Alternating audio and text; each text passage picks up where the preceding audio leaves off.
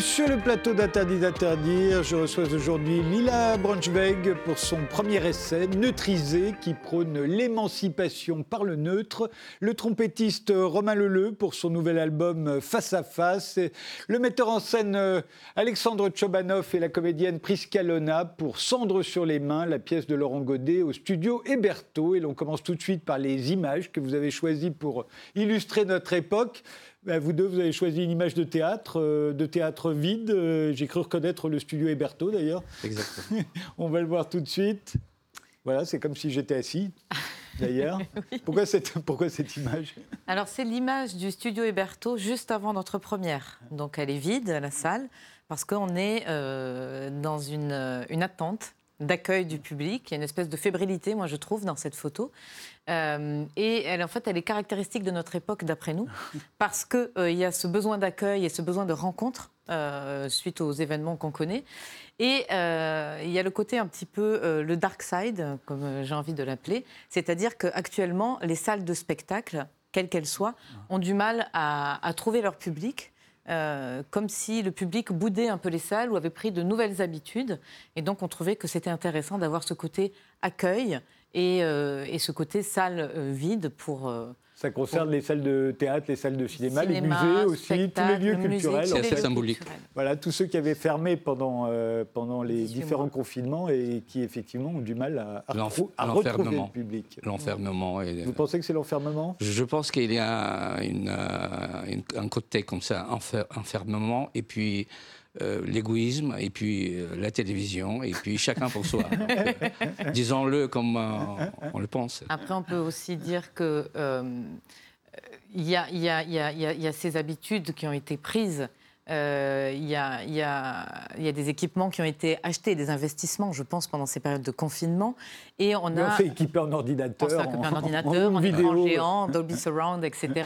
Et, maintenant, aujourd'hui, en fait, on, travaille à la maison derrière un écran, on fait sa pause derrière un écran, on fait ses courses derrière un écran. Et on va au théâtre. On va au musée derrière un écran, on va au concert derrière un écran, on lit sur un écran, on fait tout à travers un écran. Alors évidemment, c'est un peu caricatural, mais c'est quand même une tendance assez générale qui a été accentuée par le, la situation. Romain Leleu, votre euh, image à vous? Oui, alors moi, c'est... C'est deux images. Hein. Deux images, en fait, que, que j'avais envie de... Enfin, qui, qui m'ont fait réagir, en fait, dans le sens où je me suis dit, voilà, selon euh, l'endroit où on se place, euh, on se retrouve avec, euh, on a l'impression de, voir un monde d'une manière toujours assez différente. À gauche, il faut voir qu'on a l'impression que le chien euh, attaque le mouton. Et, dans les images de droite, on s'aperçoit qu'il le sauve. Il le sauve, absolument. Et en fait, tout ça, ça me, ça me fait résonner une espèce de, démarche un peu de voilà, de sensationnalisme, des fois de manque d'authenticité, ce genre de choses-là. Et moi, je sais que dans, ce que je fais, j'aime bien toujours avoir une démarche authentique. Et, voilà. Et selon où on se place, on a, on a, on a une, un résultat tout à fait différent. Et, voilà, comme quoi il faut toujours se méfier des images, ça dépend comment on les cadre. Absolument. Lila Braunschweig, votre image à vous Oui. Que voyez-vous, euh, Frédéric, sur cette image? Un couple? Un couple enlacé. Euh, ça n'est pas ça? Si, c'était exactement ça. Si, si. Euh, j'ai choisi cette image parce que euh, je trouve que cette image peut être troublante parce qu'on ne sait pas si ce sont euh, deux hommes qui s'embrassent, un homme et une femme, deux femmes. Et, on pourrait même penser que c'est un, parent et son enfant. Oui, mm. on, pourrait, on pourrait également penser ça. Mais mm. j'ai choisi cette image parce qu'en fait, nous passons notre temps à catégoriser ou à essayer de mettre les gens que l'on rencontre dans des cases, dans des cases de, genre de nationalité, de couleur de peau. Et euh, dans mon livre, justement, je propose un outil pour essayer de faire un pas de côté vis-à-vis de ces cases-là dans lesquelles nous mettons les gens et dans lesquelles nous, on est aussi sans cesse mis, en fait. Eh bien, justement, commençons par votre livre.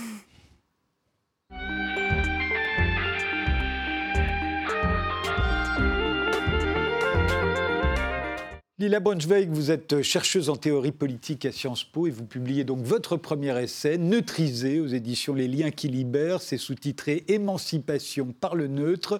Alors, faire advenir le neutre, neutriser, comme vous dites, euh, c'est s'émanciper des assignations identitaires et des classifications binaires, c'est ça? C'est ne pas chercher à imposer des classifications euh, essentiellement aux autres en fait et aux personnes.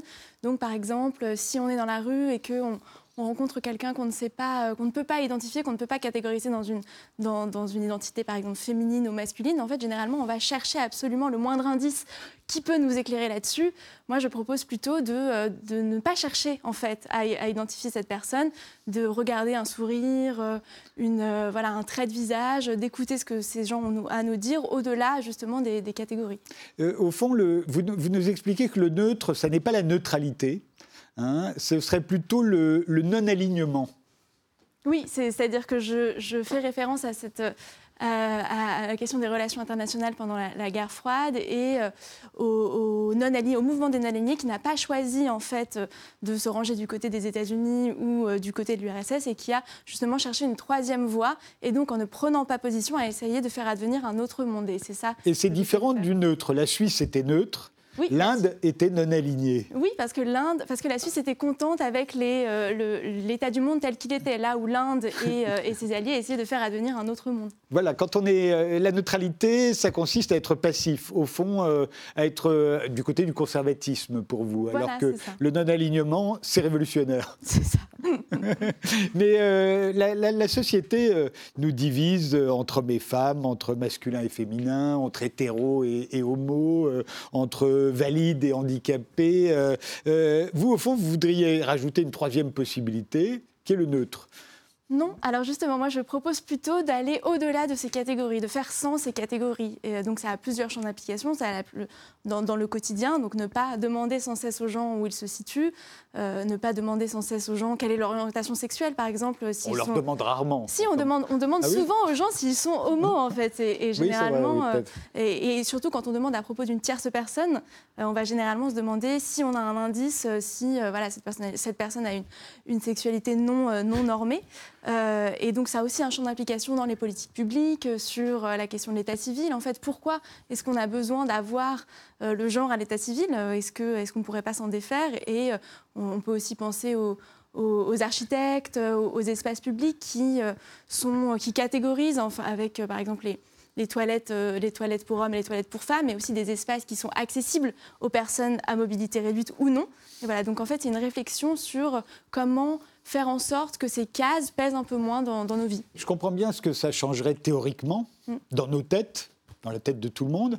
Je vois moins bien ce que ça changerait dans la vie. C'est une lecture du monde qui est différente, mais est-ce que c'est une manière de vivre qui serait différente?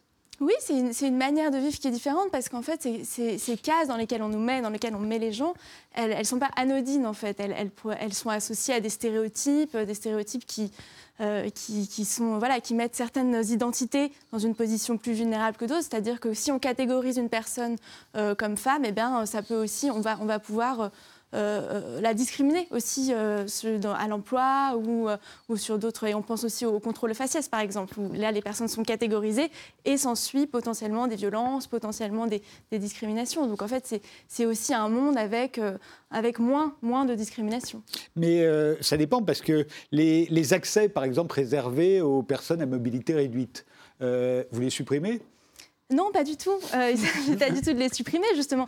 Il s'agit de, de, penser un espace où euh, il n'y ait pas forcément écrit ceci est un accès pour une personne à mobilité réduite qui soit. en fait, vous appelez ça un ascenseur. Voilà, l'ascenseur, par exemple. Non, mais, non, mais bien sûr. Et, mais on quand on voit... et on a tous le droit de le prendre. Voilà, mais exactement. Mais quand on voit que euh, dans le métro parisien, euh, les ascenseurs sont très rares, en fait, et quand on n'a pas, on pas jambes pour monter des escaliers, euh, il est très difficile de prendre le métro. Et donc, je pense aux personnes à mobilité réduite, mais aussi aux personnes accompagnées de poussettes, par exemple.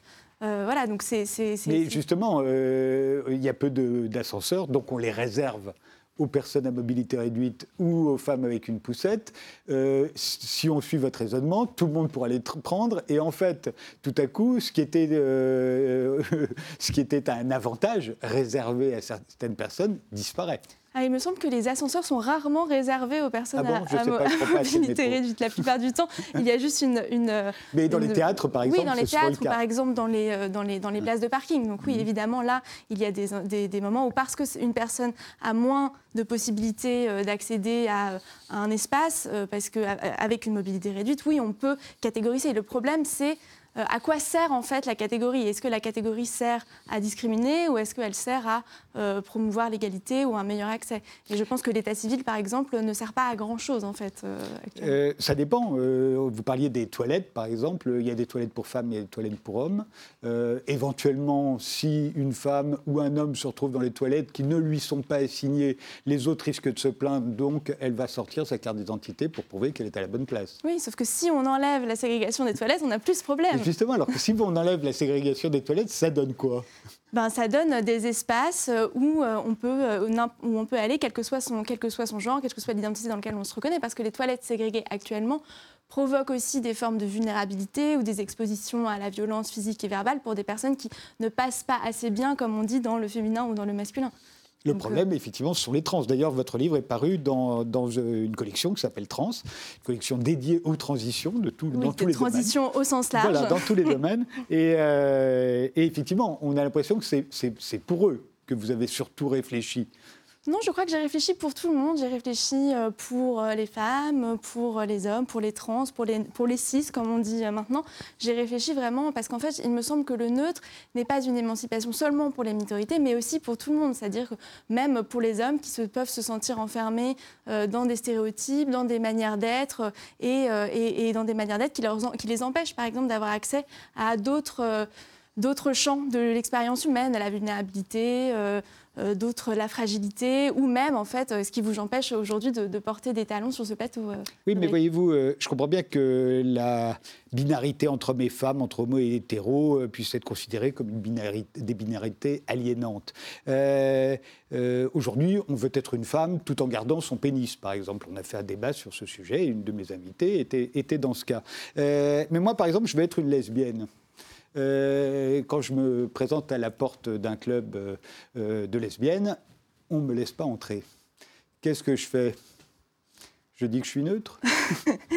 Alors que vous vouliez être une lesbienne, c'est vraiment très bien pour vous. Et j'ai le droit. Et j'ai le droit, puisque. oui, voilà. C'est-à-dire que moi, ce qui m'intéresse plutôt, c'est la, manière dont les autres, en fait, vont vous eh ben, empêcher. c'est le problème que les lesbiennes veulent pas que je sois une lesbienne. Des, la question des, des, clubs minoritaires qui sont réservés, j'attends de voir ce, jour où vous ne serez pas accepté dans un club, si vous en avez fait l'expérience. Mais généralement, ces clubs-là, ils existent aussi parce que dans euh, les clubs grand public, ces personnes sont euh, discriminées. Enfin, moi, j'ai été avec, euh, étudiante dans des clubs avec des amis qui se sont fait virer parce que c'était deux garçons en train de s'embrasser dans un club grand public. Donc la question, c'est est-ce qu'on ne veut pas plutôt s'intéresser d'abord ah. à ces espaces grand public dans lesquels, et qui, pour les rendre accessibles et accueillants pour toutes et tous, quelles que soient les, identités. C'est quand même beaucoup plus rare aujourd'hui qu'on enquiquine deux femmes qui s'embrassent dans un club grand public, comme vous dites, ou deux garçons qui s'embrassent dans un club grand public, que des hétéros, par exemple, qui se seraient infiltrés dans un backroom homo.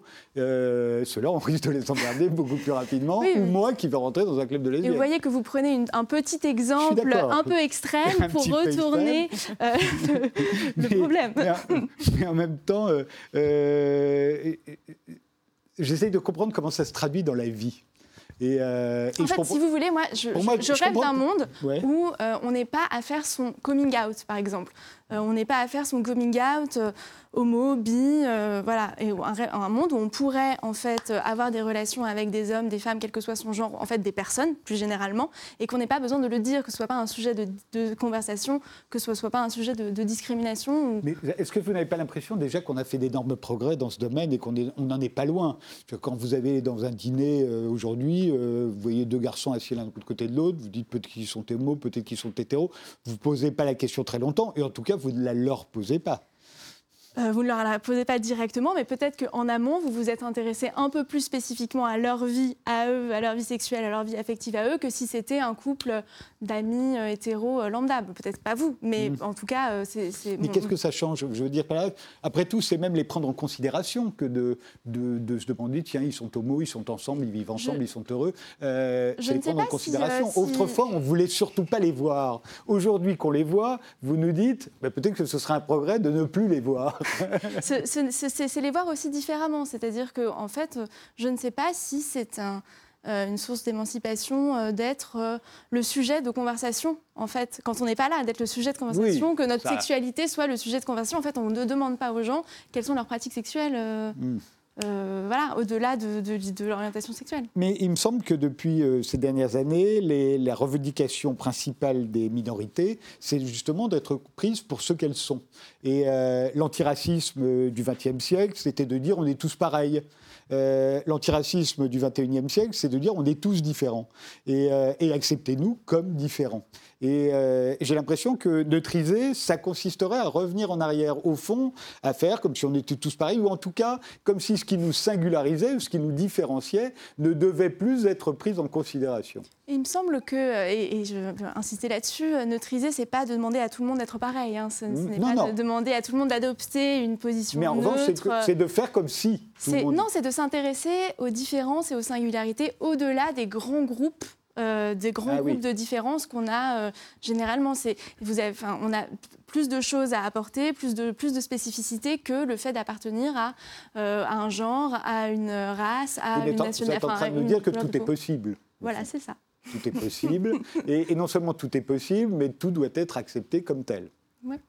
Et y compris pour ceux qui représentent a priori la norme y compris pour ceux qui représentent la norme. C'est-à-dire que de, suspendre les catégories ou de suspendre les mises en cas, ça donne aussi la possibilité à ceux qui représentent la norme et qui l'incarnent de se déplacer, d'aller, euh, de, s'interroger sur, sa propre, sur son propre rapport au genre. Parce que quand je vois quelqu'un que je ne catégorise pas ou, que, ou euh, dans la rue, une personne que je n'arrive pas à, catégoriser, si je suspends ce besoin-là de savoir absolument euh, si c'est un homme ou une femme, je m'interroge aussi sur mon propre rapport au genre, sur ma propre place en tant que, que, femme qui est bien reconnue comme une femme. et, et, ça me permet aussi de, voilà, d'expérimenter peut-être d'autres choses. Est-ce que ça n'est pas le cas déjà euh, en ce qui concerne les appartenances ethniques, par exemple, ou euh, dans un pays comme les États-Unis où c'est euh, catégorisé justement, où il y a plein de cases, je crois qu'il y en a une bonne vingtaine qu'on peut cocher. en France, ça n'existe pas, et au fond, personne ne, se demande. Je ne me demande pas vous d'où vous venez, de quel mélange vous provenez, etc., etc. On ne se pose pas la question. On ne se pose pas la question, euh, certainement quand on est blanc. On nous, pose rarement la question. C'est plus compliqué pour les personnes qui euh, n'apparaissent pas directement comme blancs ou qui, voilà, qui on peut reconnaître une appartenance ethnique qui n'est pas, euh, pas blanche. Et je pense que ces personnes-là sont, même en France, soumises à des questions. là, tu es français, mais d'où viens-tu exactement? Et c'est ces questions-là aussi que je souhaite interroger. Est-ce que ça irait jusqu'à la gauche et la droite, par exemple, qui est un vieux réflexe en France, typiquement français, hein, de se demander si les uns sont de gauche ou de droite, même si certains pensent que ça n'est plus tellement opérationnel aujourd'hui, d'autres au contraire disent que ça fonctionne toujours. En tout cas, c'est une question qu'on se pose. Est-ce que cette question vous paraît, vous aussi, euh, celle-ci aussi, vous paraît superflue? Alors, il me semble que le neutre euh, ne, vise pas à suspendre la gauche et la droite, euh, parce que ce ne sont pas des différences qu'on nous assigne euh, en fonction de l'apparence, euh, potentiellement, mais ce ne, et ce ne sont pas des différences avec lesquelles viennent des inégalités structurelles. Euh, voilà, si, vous êtes de gauche ou de droite, vous n'allez pas vous faire arrêter dans la rue par les forces de l'ordre peut-être plus régulièrement, vous n'allez pas avoir du mal à rentrer dans un club mainstream ou hétéro. Enfin voilà, vous savez, c'est ces différences-là qui, voilà, la différence euh, gauche-droite n'est pas la différence, euh, n'est pas la différence homme-femme, n'est pas la différence blanc-non-blanc, n'est pas la différence valide-invalide. Donc, euh, si je vous ai bien compris, Lila Bronstein, cet exercice que vous demandez, vous le demandez au groupe majoritaire et pas au groupe minoritaire. Je le demande plus au groupe majoritaire, mais aussi parce qu'ils ont euh, plus le pouvoir d'assigner. En fait, les assignations, les catégorisations produites par l'État, par exemple, qui est donc euh, un pouvoir majoritaire, ou en tout cas une institution qui a beaucoup de pouvoir, est plus importante, ou elle pèse plus sur la vie des gens que, euh, que, que, des, que des assignations ou des catégorisations faites par des, par des groupes minoritaires. Romain Leleu, vous êtes pour neutriser entre la musique savante et la musique populaire, par exemple? Pourquoi pas, ouais, bien sûr. voilà, je suis pour la, musique en général et la, musique qui, qui, nous, qui me plaît d'abord dans les projets que je fais.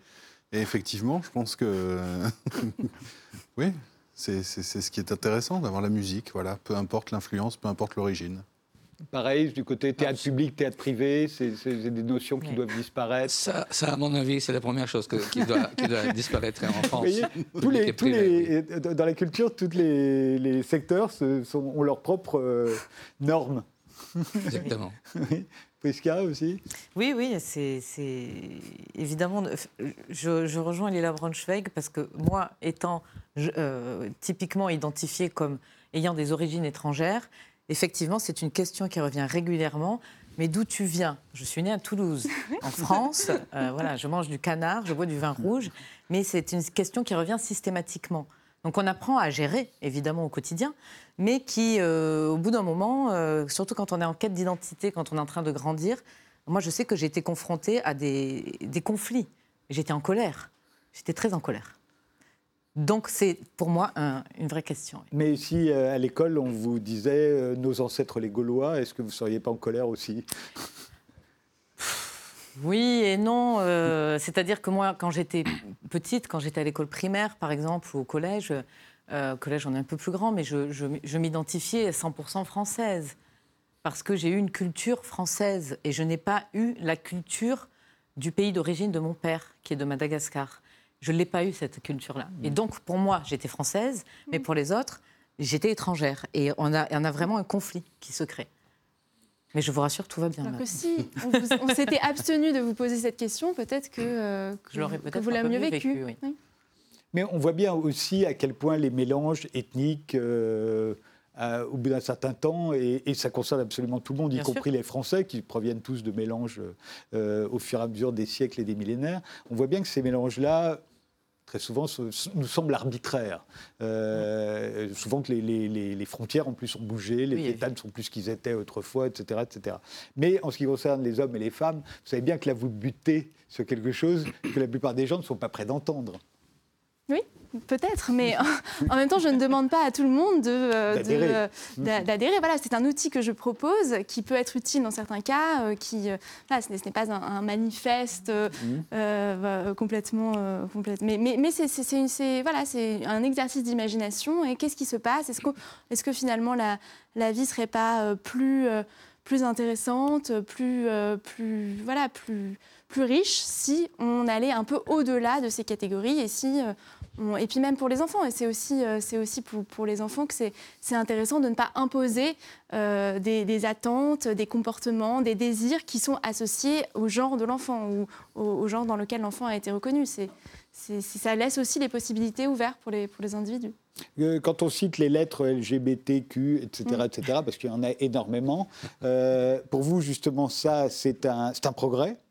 Ou au contraire, on pourrait s'en passer c'est-à-dire qu'actuellement, c'est un progrès. Actuellement, ça permet aux gens de lutter, ça permet euh, de, revendiquer des droits. Euh, voilà. Après, la question, c'est à force d'avoir de multiples identités, est-ce que, est que ça devient. Enfin, est-ce que, est que l'identité est toujours pertinente? Est-ce que c'est toujours pertinent de, revendiquer cette, cette, prolifération? Après, euh, voilà, moi, je n'ai pas vocation à à me prononcer sur la manière dont les gens luttent euh, et, leur euh, ou se définissent parce que là se définissent exactement voilà c'est juste c'est juste c'est toujours revenir changer de focus entre les, les, affirmations des personnes et la manière dont nous euh, autres et les institutions et les espaces assignent les personnes vous-même, euh, vous astreignez euh, à cette discipline de plus jamais vous demander si Romain Leleu est, un homme ou une femme, par exemple J'essaye, j'essaye surtout de ne pas déduire euh, des... Parce qu'en fait, on déduit de manière voilà, un peu inconsciente des, des attentes, des projections sur les gens en fonction de ce qu'on leur reconnaît. Donc j'essaye, ce n'est pas du tout évident. Euh, ce n'est pas du tout évident et parfois je me prends moi-même à, me, voilà, à me tromper et à avoir des préjugés euh, sexistes, racistes, homophobes, transphobes parce qu'en fait euh, voilà, on est, on est ancré dans, dans, cette culture-là, mais c'est un, un travail, c'est un effort. Vous pensez que si par exemple là je me dis que Romain Leleu est un homme, c'est un préjugé? Bah, si vous déduisez particulièrement des choses de ça, parce que c'est ça en fait, c'est que vous allez forcément déduire, euh, vous allez forcément déduire et peut-être même projeter euh, la vie sur, la, euh, sur sa vie, sur, sur son intimité. Enfin, Oui, oui, non, mais c'est pas faux parce que je connais aussi des femmes qui ressemblent à Romain Leleu et c'est vrai. donc je, suis d'accord que c'est un peu jugé et, et, je le reconnais. Et ce serait une sorte de monde idéal pour vous? C'est c'est un outil pour aller vers quelque chose d'émancipateur ou, un monde plus, horizontal, plus égalitaire. Donc c'est oui, une utopie vous, en fait. Vous introduisez aussi une idée d'hierarchie. Il y aurait une hiérarchie entre toutes ces catégories. Bah oui, bien sûr. Elle est fatale. Dès qu'il y a des catégories, il y a hiérarchie. Bah, le plus souvent, des catégories qui sont structurantes dans nos vies sont des catégories qui sont aussi hiérarchiques, comme la catégorie homme-femme, comme la catégorie blanc-non-blanc, comme la catégorie nationaux-non-nationaux, comme la catégorie valide-non-valide. Ce sont des catégories auxquelles sont associés des préjugés où l'une des parties, donc les femmes, les non-blancs, etc., sont euh, dévalorisées, considérées comme euh, moins crédibles, moins, voilà, moins, moins, moins importants. Euh. Ça s'appelle Neutriser et c'est paru aux éditions les, liens qui libèrent. On fait une pause, on se retrouve juste après bah, avec Romain Leleu,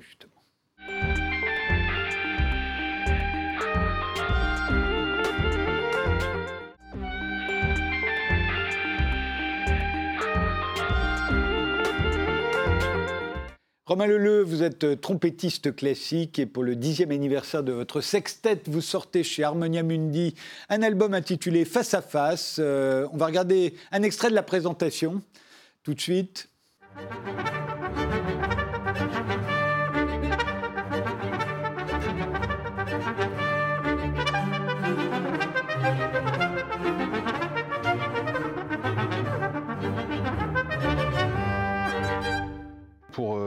Se rapprocher des fois un peu de, certains, certains, timbres, certaines voix, certains instruments aussi. J'utilise moi des instruments un peu différents. La trompette en si bémol, comme dans Un Américain à Paris de Gershwin qu'on vient, vient d'enregistrer.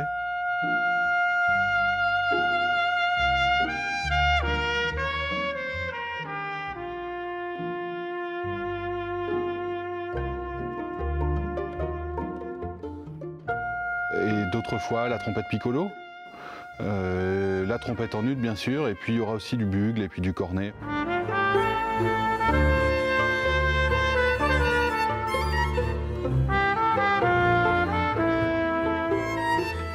Ça reste de la trompette, mais euh, en essayant d'avoir un côté euh, vocal, rythmé, rythmique, et des modes de jeu, puisque évidemment, depuis le temps que je joue avec cet ensemble et avec des orchestres, je sais que les cordes euh, des modes de jeu euh, incroyables et très variés euh, qu'on n'a pas spécialement naturellement à la trompette et que j'essaie à ma manière de recréer.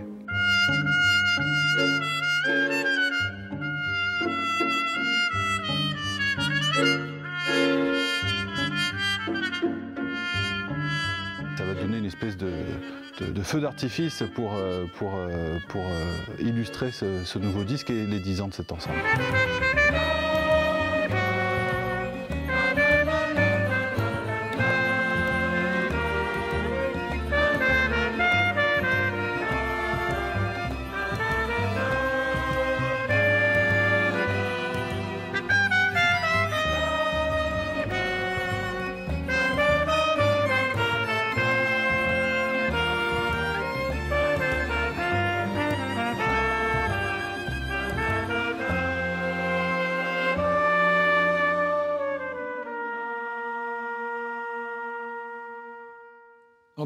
Êtes un soliste reconnu, un habitué des grands concertos du répertoire classique. Euh, euh, là, on, l'a compris, vous interprétez plutôt des musiques populaires. Euh, quel, plaisir vous prenez à, interpréter ces musiques-là, par le fait d'intéresser davantage le grand public ou, parce que vous voulez être neutre, justement En fait, je prends un plaisir fou, justement, à pouvoir trouver un équilibre entre ce que je fais en soliste avec orchestre, les classiques, etc., et ce projet de, ce sextet, euh, c'est-à-dire de pouvoir jouer, et euh, depuis le temps maintenant où je travaille avec un arrangeur qui fait tout pour, pour nous, qui s'appelle Manuel Doutrelan, qui est un ami et qui joue dans l'ensemble, on trouve un équilibre et un énorme plaisir à pouvoir jouer des œuvres pas composées pour mon instrument.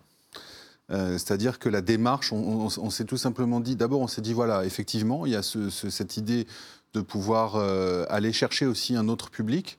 Euh, aller intéresser tous les publics, mais toujours, euh, comme je le disais au tout début, avec une espèce d'authenticité. C'est-à-dire, quand je vais aller jouer de musique libanaise, je vais euh, prendre des cours avec un, grand copain musicien libanais.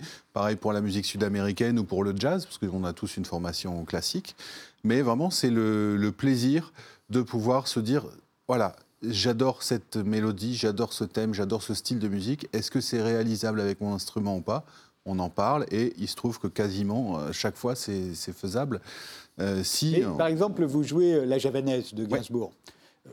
toute la France adore Gainsbourg, on aime beaucoup la javanaise. Enfin, musicalement, jouer la javanaise avec un sextet, ça ne doit pas être palpitant. Eh, mais si, je dit, vous n'êtes pas le seul. Katia Bunetichvili, très grande pianiste, a joué aussi la javanaise. Si je l'avais eu là euh, cette fois, j'aurais posé la même question. Quel plaisir elle peut prendre à jouer la javanaise quand elle joue Liszt et Chopin Mais justement, moi je trouve que c'est d'abord c'est une mélodie qui est très bien écrite, qui est très simple, oui, certes. Très simple qui est très simple. Mais justement, est-ce que dans la simplicité, on ne se met pas finalement une espèce de défi plutôt que d'aller toujours jouer des choses de plus en plus difficiles euh, Et puis c'est une pièce que tout le monde connaît. Euh, qui, rassemble, qui fait partie d'un certain patrimoine de la chanson française. Et franchement, on l'a euh, enregistré justement, non pas avec tous mes copains musiciens, mais simplement avec violoncelle, violon et trompette dans une, ambiance, une atmosphère beaucoup plus intime, avec une sourdine spéciale, etc. Et puis il y a toute une variation en fait. Donc effectivement, il nous manque le texte, mais on a la richesse et la simplicité de cette mélodie. Donc franchement, ça me fait plaisir. Euh, il y a de, euh, aussi bien chansons françaises, musique euh, latino-américaine. vous ne vous risquez pas vraiment vers le jazz. Il y a Gershwin, mais Gershwin, c'est déjà à mi-chemin entre le classique et le jazz.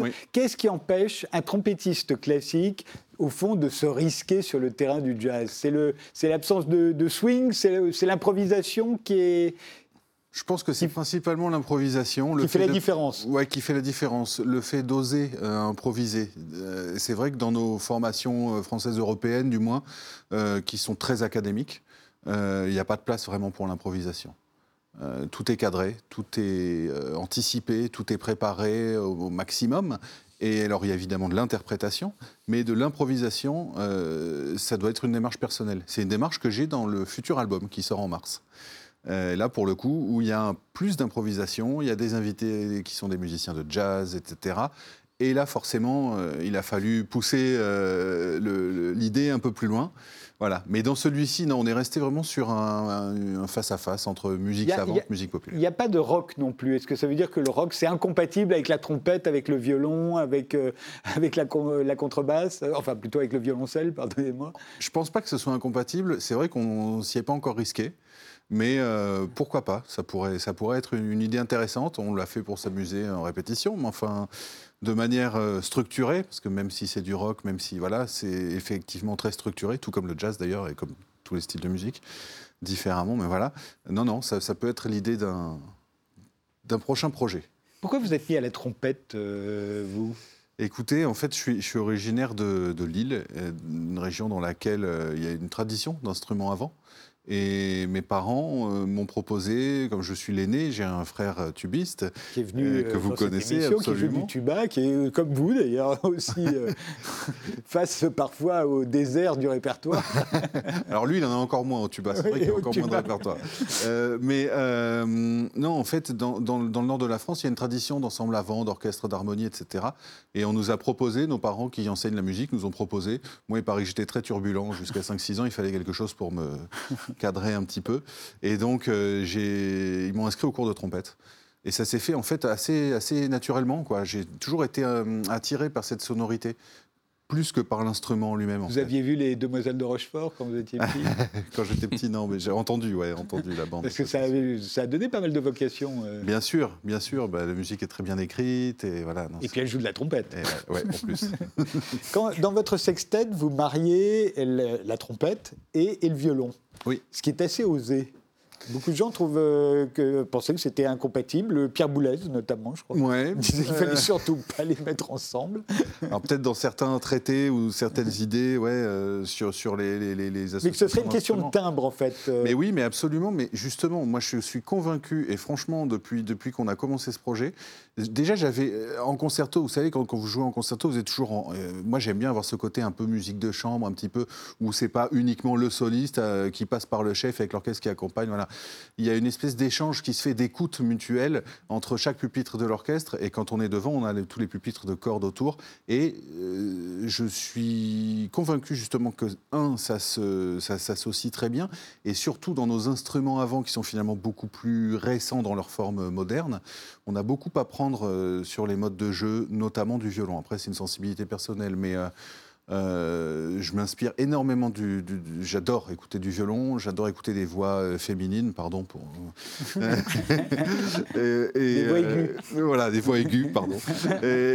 Moi-même, j'ai beaucoup catégorisé et beaucoup hiérarchisé au cours de cette interview, je me rends compte. Et, je vous en fais mes excuses.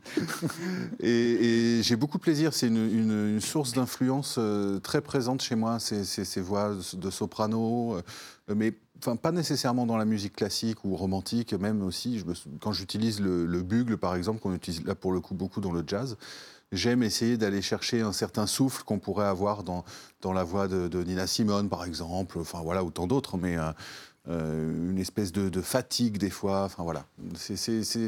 Ça paraît pas, euh, je ne sais pas si ça s'entend, mais euh, dans la réflexion et dans l'idée de construire ou d'interpréter telle ou telle pièce, vraiment, je, passe beaucoup de temps à ça. Est-ce que les salles de concert euh, aussi ont du mal à se remplir? Tout à l'heure, on citait les théâtres, les cinémas et les musées. Je n'ai pas pensé aux salles de concert. Effectivement. Alors là, on en parlait tout à l'heure. C'est vrai que j'ai remarqué là depuis c'est assez récent d'ailleurs, je ne sais pas pourquoi, j'ai remarqué depuis une quinzaine de jours qu'il y a certaines salles qui avaient du mal à se remplir.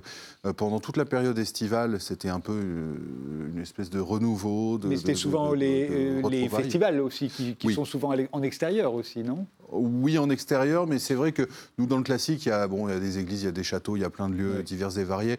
Et du coup, euh, globalement, ça a été. pour bouger beaucoup, en Allemagne, il n'y a pas aucun problème. voilà, en Russie, pareil. Euh, j'étais en Russie début juillet, c'était plein à craquer tout le temps, il n'y avait plus de jauge, plus rien.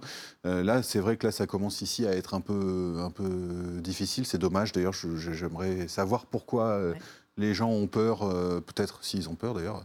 Mais effectivement, cette histoire d'écran, c'est vrai qu'on nous a proposé beaucoup de concerts en streaming. Pendant une période, on ne pouvait rien faire d'autre. Euh, ce qui était intéressant, bien sûr, mais évidemment, ça ne remplacera jamais le, spectacle vivant comme on l'aime. les aléas du, concert ou, de la pièce de théâtre, euh, voilà, c'est. Enfin, quand je dis les aléas, c'est. Euh, non, on, avait, on avait compris. face à face, c'est le, le, titre du disque qui vient de sortir chez Harmonia Mundi. Et bien maintenant, on va parler théâtre.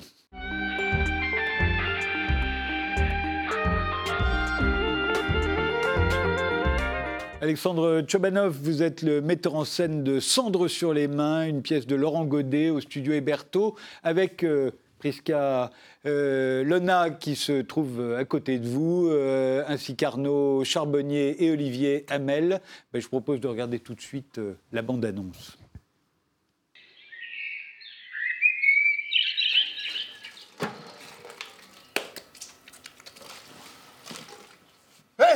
Quoi Regarde quoi Là, regarde Ils se foutent de nous, ils sont même plus capables de faire leur boulot. Ils nous amènent des cadavres vivants maintenant. Elle est jolie. Quoi? Ne me regarde pas comme ça. Elle devrait bien être morte, non? Je sais bien Bon, qu'est-ce qu'on fait? Je ne sais pas. Tu sais ce qui va se passer s'ils la trouvent avec nous? Tu sais ce qu'ils vont dire? Moi, ça me tue. Je voudrais avoir euh, plus de doigts.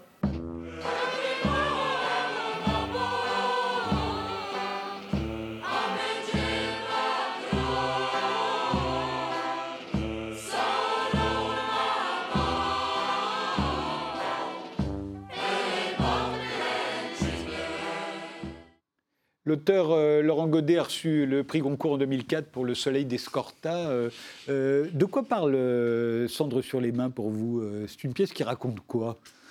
C'est une pièce qui raconte l'absurdité d'un quotidien avec ces deux fossoyeurs, interprétés par Arnaud Carbonnier et Olivier Hamel, qui en deviennent drôles de par l'absurdité de leurs revendications dans un contexte extrêmement tragique, puisqu'on est dans un contexte de guerre. Et en contrepoint, on a euh, cette rescapée qui parle, hein. là on ne l'entend pas dans la bande-annonce, Oui, mais elle parle. elle parle et elle chante. même. Elle parle et elle chante. Et donc cette rescapée, qui est la partie poétique en fait de la pièce, qui est une passeuse d'âme et la témoin de toutes ces vies qui sont parties euh, durant la guerre. Et donc on a vraiment un équilibre avec deux fossoyeurs qui sont des personnages très béckétiens et cette rescapée qui est le contrepoint euh, à cette absurdité. Et c'est une pièce qui en fait questionne énormément sur tout ce qui touche à la responsabilité individuelle et collective en temps de, de conflit euh, et de guerre euh, spécifiquement. Alexandre Chabanov. Laurent Godet a pris ce sujet euh, en 2002, puisque la pièce a été écrite en 2001, entre 2001 et 2002, me semble-t-il. Euh, et après, il l'a composé. Et surtout, le sujet principal, c'était euh, une femme, euh, après la guerre du Kosovo, qui a été retrouvée dans un camion euh, avec son quartier et sa famille, la seule survivante dans le camion où il avait, il, paraît, 50-60 personnes, c'était elle. Donc elle a vécu un choc, elle a vé- vécu ce moment, et Laurent Godet repart de ce sujet qu'il a, il a lu, et après il compose, enfin il, il fait sa, cette pièce, en fait, il écrit le texte de Cendre sur les mains. Euh, Pour, juste pour vous dire que c'est vrai que la rescapée est la porteuse de, la mémoire de cette histoire. Et puis, euh, certainement, complètement opposé, comme euh, beaucoup d'auteurs le font, l'absurdité de deux fossoyeurs. D'ailleurs, très souvent, vous voyez, ils se retournent comme ça. Ce que j'aurais voulu imposer, et ce qui était fait, euh, c'était le pouvoir de deux pays où on, vit. Peut-être euh, dictature, peut-être euh, la marque de celui-là qui nous regarde et, et les petits, la petite vie de ces deux petits fossoyeurs, en fait, qui ne se rendent pas compte de ce qu'ils font. Tellement, ils vont tellement loin qu'ils retombent dans l'abs- l'absurdité jusqu'à ce qu'ils comprennent à la fin que la chose la plus simple est d'être euh, humain pour pouvoir, pour pouvoir euh, fermer l'œil et, partir euh, Donc, c'est- l'humanité. donc c'est de mourir. c'est la seule manière d'être humaine dans un cas comme celui-là, c'est de mourir. Si C'est mourir, voilà. Donc voilà, les, les deux parties Mais- que j'ai pris, c'est la on- mort et la vie. On a l'impression qu'il y a deux, mais ça c'est Laurent Godet, c'est l'auteur, mais euh, il y a deux tons différents. Euh, la rescapée, vous, on a l'impression qu'elle euh, qu'elle fait du Marguerite Duras, et les, les deux fossoyeurs, on a l'impression qu'ils font du Beckett. Est-ce que c'est volontaire chez Laurent Godet Est-ce que vous en avez parlé avec lui? Euh, J'ai discuté avec Laurent Godet, il était très content de. Enfin, il est venu, euh, il nous a fait euh, un petit mot, et j'étais très heureux parce qu'il a compris que. Il a dit qu'on porte bien sa parole, euh, son, son vers, et on respecte tout ce qu'il aurait voulu que ce soit dit et porté. Donc, dans le théâtre. Donc, il était très ému, et je- j'en suis très fier, certainement. Mais euh, ici, les deux points euh, revenant, euh, c'est vrai que hum, c'est comme. euh, on peut dire que c'est deux mondes différents, donc, parce que c'est la mort et c'est la vie. Donc, euh, il- ça a été proposé un, témoignage, un témoignage, témoignage qui vient de la part de la rescapée et, et Et la qui parle réalité. toute seule, hein, en voilà, fait, qui parle toute seule. parle pas. Mais si, si, si, si on voit petit à petit, on, on retrouve à la fin, justement, elle rentre dans le monde des, deux fossoyeurs, et à la fin, elle dit non, moi j'ai tout observé, j'ai tout vu, j'ai tout entendu, malgré mon histoire, mais je ne suis pas d'accord avec vous, et je ne ferai pas ce que vous me demandez de faire.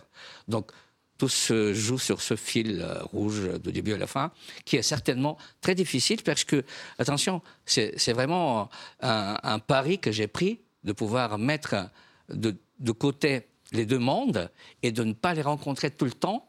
Justement, euh, c'était une partie pris, mais j'ai cru euh, réussir. Oui, oui, tout à fait. Vous avez- votre mise en scène était, est très habile. euh, elle jongle avec les lumières, avec le chant, avec la vidéo. on a l'impression, depuis le, le début des années 2000, que le, le théâtre ne se contente plus d'être du théâtre. Il emprunte au cinéma, il emprunte à la télévision, il emprunte à la radio aussi. Ou- Oui, oui, oui. Donc, euh, on observe cette. euh, euh, enfin, je ne sais pas, est-ce qu'on peut l'appeler évolution ou une, certaine commercialisation de la littérature qui devient un quotidien. Je n'aime pas le mot grand public.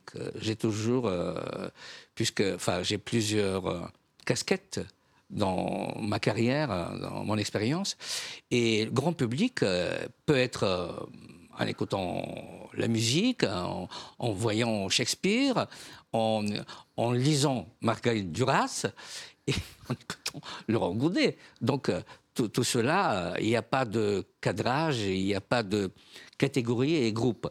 Euh, mais pourquoi je dis cela? Parce que c'est vrai qu'aujourd'hui, quand on voit qu'une pièce, on la met dans un studio de télévision et on l'adapte pour qu'elle soit vue lorsque soit, euh, ceci dit, si elle n'est pas dans un théâtre, on, a l'impression qu'elle ne sera pas vue tant du fois si elle passe à la télévision. Donc c'est là où, à un moment donné, euh, probablement, il faut revoir cette euh, expression et cette forme de réalisation. Est-ce que c'est la consommation? Est-ce que c'est notre société qui le demande? Est-ce que c'est le lecteur ou c'est le public? Ou c'est justement la production, le producteur, qui est le producteur aujourd'hui de théâtre privé et de théâtre public. Donc, euh, je peux me permettre de compléter.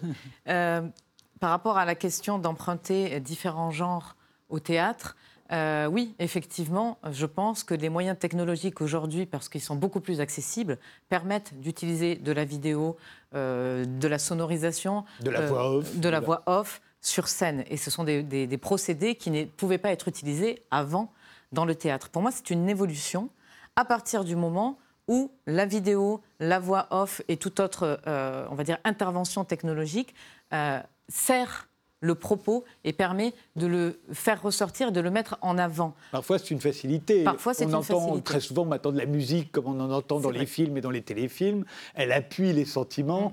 Euh, Shakespeare n'a pas besoin qu'on, voilà, pour, pour nous faire pleurer. Quoi. Et c'est pour ça qu'il faut, enfin, de mon point de vue en tout cas, que ces euh, moyens technologiques, qui sont une vraie chance, ce que, moi c'est ce que je pense, mais doivent être utilisés pour les bonnes raisons et pas juste pour aller justement appuyer sur un côté très mélodramatique ou, autre chose. Donc ça c'est euh, après, c'est à la discrétion, on va dire, du metteur en scène et euh, de la production et des demandes des différents financeurs du projet. Alexandre Choubanov, vous êtes bulgare d'origine et, euh, vous avez commencé comme danseur et comme chorégraphe.